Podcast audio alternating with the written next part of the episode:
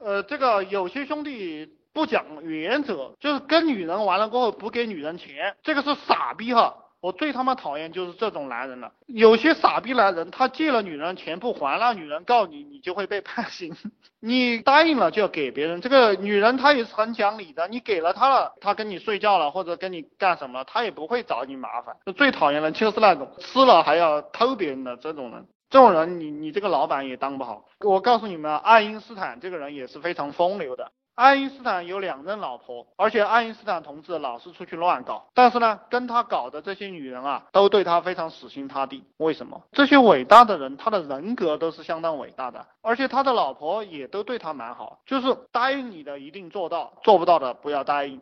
人是根据自己设定的目标和要求成长起来的。人呢，你只要给你自己设定一个目标，然后你要求自己去做，你就成长起来了，就会这么简单。一个人想有什么样的成就，就能有什么样的成长，其实就是你的想象力，你不断的去想。爱因斯坦今天讲了，爱因斯坦，爱因斯坦讲了一句话，叫做想象力比知识更重要。你懂什么，其实都不重要。你比如说，我跟你们讲的道理，你认为你懂，对不对？实际上不重要。你有没有这个想象力？你成天去想，它会对你的潜意识进行洗脑。洗脚重要还是洗脑重要？有些兄弟愿意花两三百块钱到按摩店去洗洗脚，对不对？你要经常洗你的脑袋，你的脑袋洗一洗，你能赚到更多的钱。因为我们赚钱是靠脑袋，不是靠脚。我们一个有成就的人啊，一个了不起的人。他所耗费的精力、花费的功夫，实际上与一个没有出息的、成天无所事事的人是差不多的。就一个富人和一个穷人，实际上无所事事的人，穷人的心更累，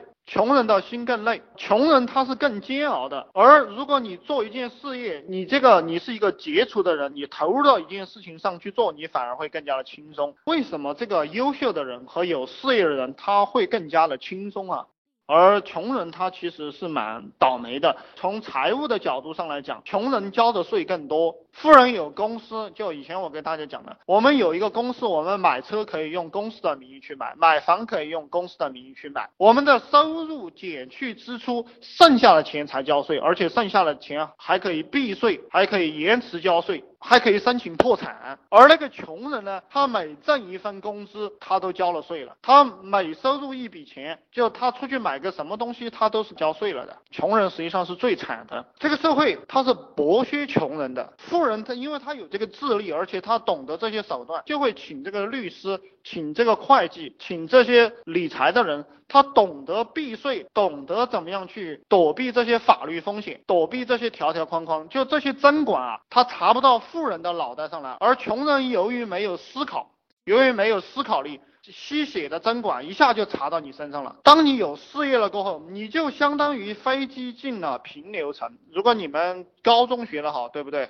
这个对流层、平流层，较高的高度，空气的阻力小，高度越高就越省油。人也是一样的，你的高度越高就越省油。平流层飞机可以借助风力更加的节约燃料，我们人也是一样的。其实我建议大家去多读书的一个另一个原因就是你的广度决定你的高度。就像我们人是需要打地基的，你有各种各样的知识，然后你会融会贯通，你会看破这个世界上的一些真理，然后你就知道怎么样干活了。在社会底层的人，他的阻力是很大的，因为你的父母没钱，不能够提供你的经济支持，这个还不是关键，关键的事情是他还要反对你，不管你提什么，他都要反对你。你在社会底层的时候，你的朋友，不管你提出什么东西，你的这些社会底层的朋友，他总是会怀疑你，否定。你打击你，不管你说什么东西，你的社会底层的朋友、亲戚，他都会认为不可能。而且，当你团结起来一帮社会底层的兄弟打江山的时候，他们最拿手的东西就是勾心斗角，就是扯你后腿，就是在这儿抢利益。这个就是社会底层。所以我其实现在招员工啊，我基本上要问他父母是干啥的。这个思想以前也跟你们讲过，他的父母如果是贫穷的人，我都不愿意他进入我们的企业。当你进入社会上层的时候，那如果或者是你通过你自己拼搏，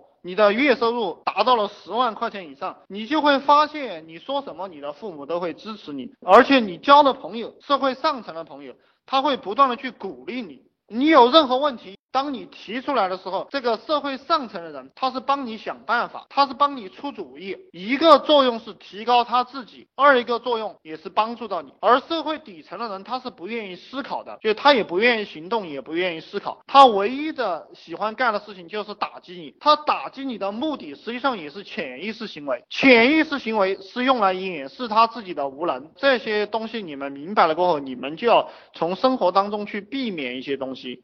然后去参加一些东西。